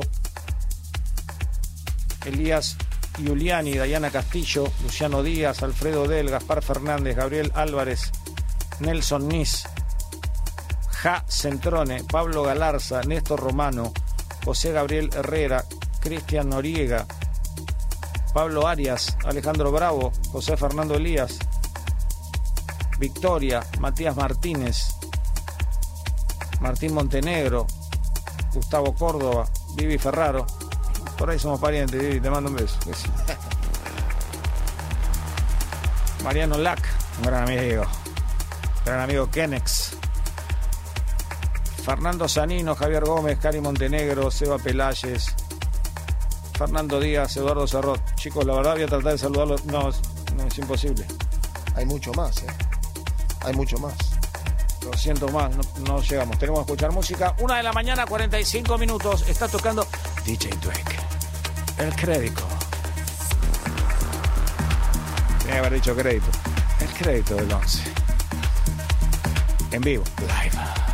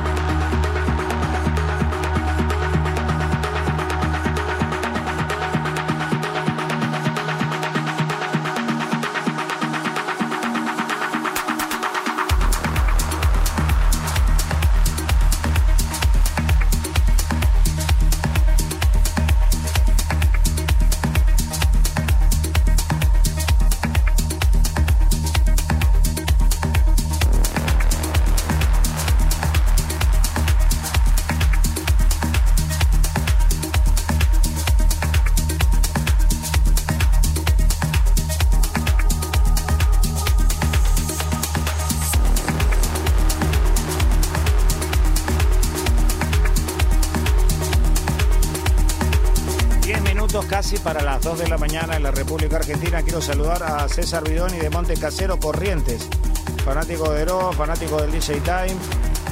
Y por supuesto a Marcelo Bravo, a toda la gente que nos está escuchando en Corrientes, una masa. Hemos estado en casi todas las provincias, por lo menos que saludé, y muchas localidades también de la provincia de Buenos Aires. La verdad que nos pone muy contentos porque desde el momento que desembarcamos en nuestra querida radio pública, en Nacional Rock, siempre a conciencia pensando que nos íbamos a dedicar a todo lo que sean los chicos del interior del país.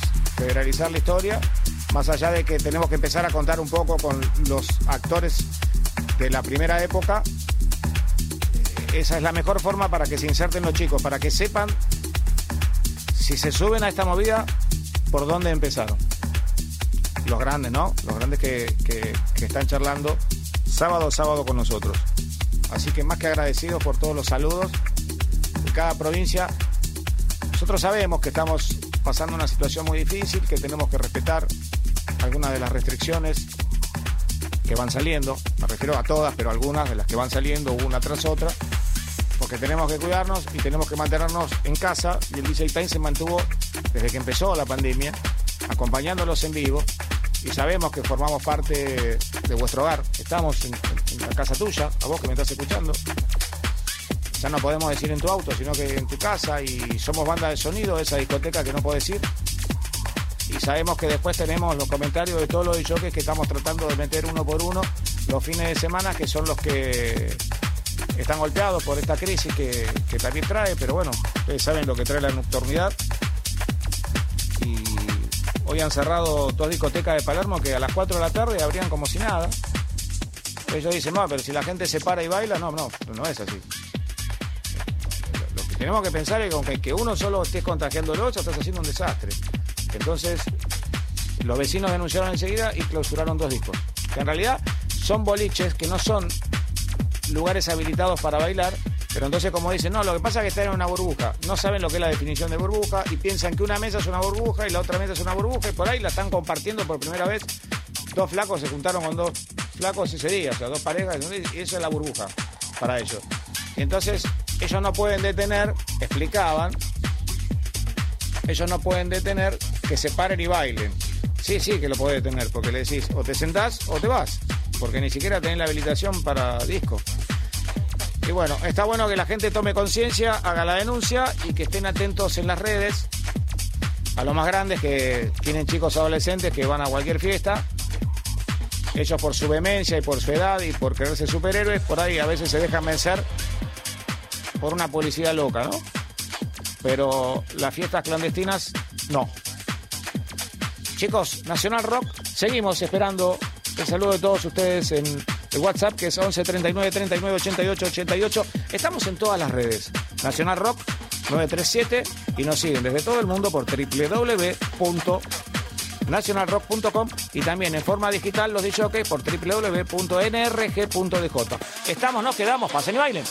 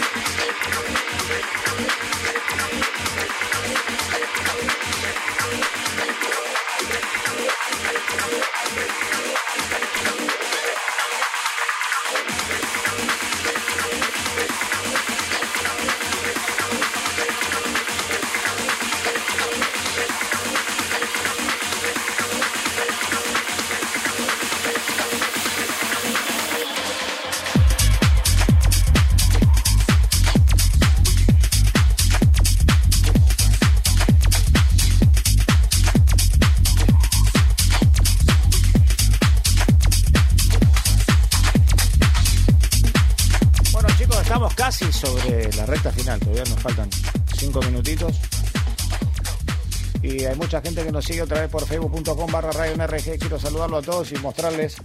¿eh? Está bueno porque los de la radio enseguida se van al Facebook para ver. Hoy luzco una remera de Muhammad Ali, ¿eh? que está haciendo bolsa. Menos mal que pusieron una bolsa, porque la otra bolsa que está atrás soy yo. Que no me perdono y sigo este, la dieta de, de la luna.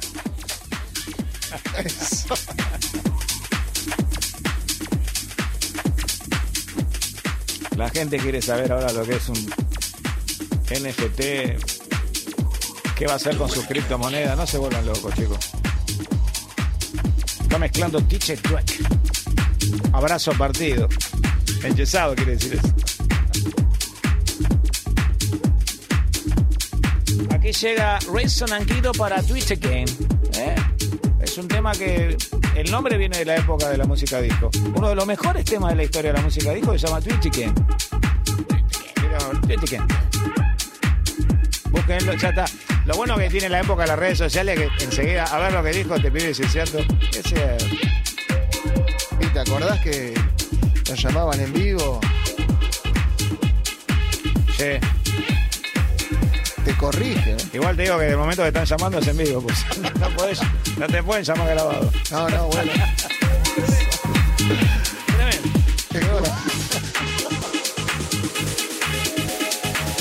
¿Sabés cómo se llama el club que acepta criptomonedas? Eleven, mirá qué casualidad. Para vos, toma, te la dejo esta nota. Escúchame, ya ni se ve la plata. Y más con este tema, menos la vas a ver.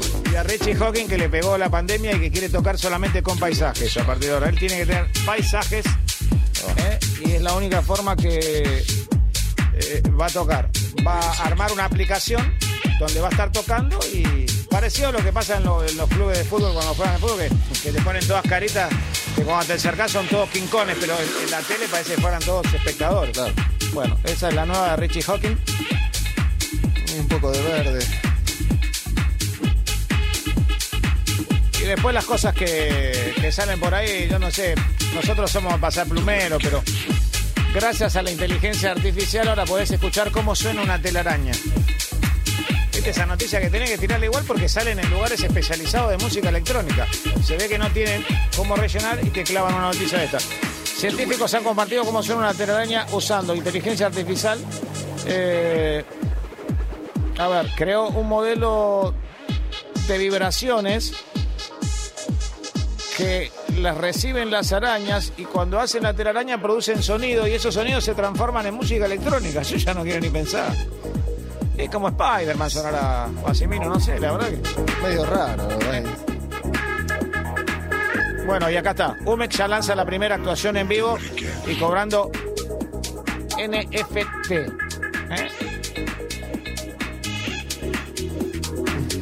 Eh, o sea, hay que empezar a meterse en ese mundo porque tu entrada se paga con NFT y, y tenés que tener un comprobante que si no te si no manejas esa moneda, que es otra cripto, eh, no entras. No, no puedes ir con 100 dólares y decir, eh, da, da, da. No, no existes. Y ahora está toda la mano esa de los. De las criptomonedas. Bitcoin. Además, Sumex armó la plataforma para que le paguen a él. Por eso te decía que, ojo con este tipo de, de token no fungible, que no es lo mismo que la criptomoneda, porque es dinero solamente adjudicable a un evento en particular. Por ahí hacen otro y es otro tipo. No, es muy escandaloso todo esto. Bueno, y Apple presentó unos dispositivos tremendos llamados Chip M1, donde la Mac que utilizan los DJs es más finita que esta separación que tenemos de acrílico entre nosotros de seguridad que tiene Radio Nacional Rock. Es increíble, pero bueno. A ver si me quedó alguna noticia más. No, Massimino nos está adelantando la recta final. Para, para, poquito. Te cuento que el legendario productor de House Marshall Jefferson y el vocalista nacido en Chicago, Byron. ¿Saben quién es Byron? Byron Stingley, ese que cantaba You Make Me Feel. Finito.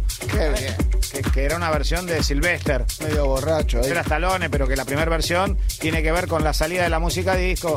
Y Byron Stingle hizo una, una versión en los 90 realmente impresionante, que sonaba en todas las radios. Impresionante. Como de generación en generación siempre acepta la música disco. ¿eh? Bueno, la, la historia que habla este grupo de cientos de éxitos cuenta que después de 27 años de estar juntos van a lanzar un nuevo disco. Y siguen, ¿eh? El nombre del disco es That's the Way Love Is. Bien disco. ¿Está bien, Massimino? Vamos a poner el disco la semana que viene. Y bueno, Espera, espera que hay chicos, ya estamos terminando. Qué lindo el tema. este. Dale, se lo dedicamos a Massimino para que no lo levante.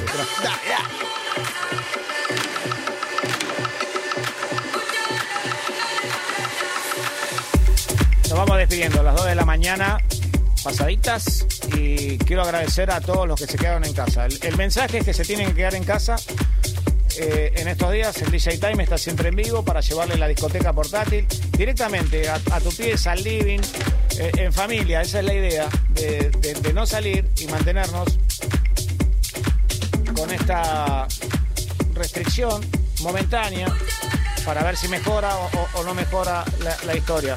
Porque somos nosotros los responsables de que mejore. Me queda clarísimo. Nosotros saludamos. Massimino, un gran abrazo. Gracias por la operación técnica. También a Pablo Barca en la primera parte. Gracias, DJ Duet. Gracias, Emma Bustos, que me quedé ahí con, con el tema de Bárbara Tucker. Y por supuesto, la semana que viene estaremos haciendo Arma Mangendel. Gracias, DJ Dero. Ha sido una nota eh, bárbara. Y yo lo noté contento. Hacía mucho que no lo que no nos está- que no estábamos tan contentos los dos de hacer una nota. Es como que se dijo muchas cosas. Sí, se dijeron muchas cosas y la verdad que la bomba del back to back que tiramos acá fue tremenda. Impresionante. Haber dicho quién inventó el back to back, dónde y cuándo. Yo dije el año, ¿eh? dije el año del back to back, dije el lugar. Lo digo de vuelta, ¿saben dónde se inventó el back to back para que recién están enganchando? En el Hotel Alvear. Alejandro Ponlecica, el Rafa Sarmiento, en el año 1979, cuando la Argentina salía campeón del mundo juvenil, con Maradona y Ramón Díaz.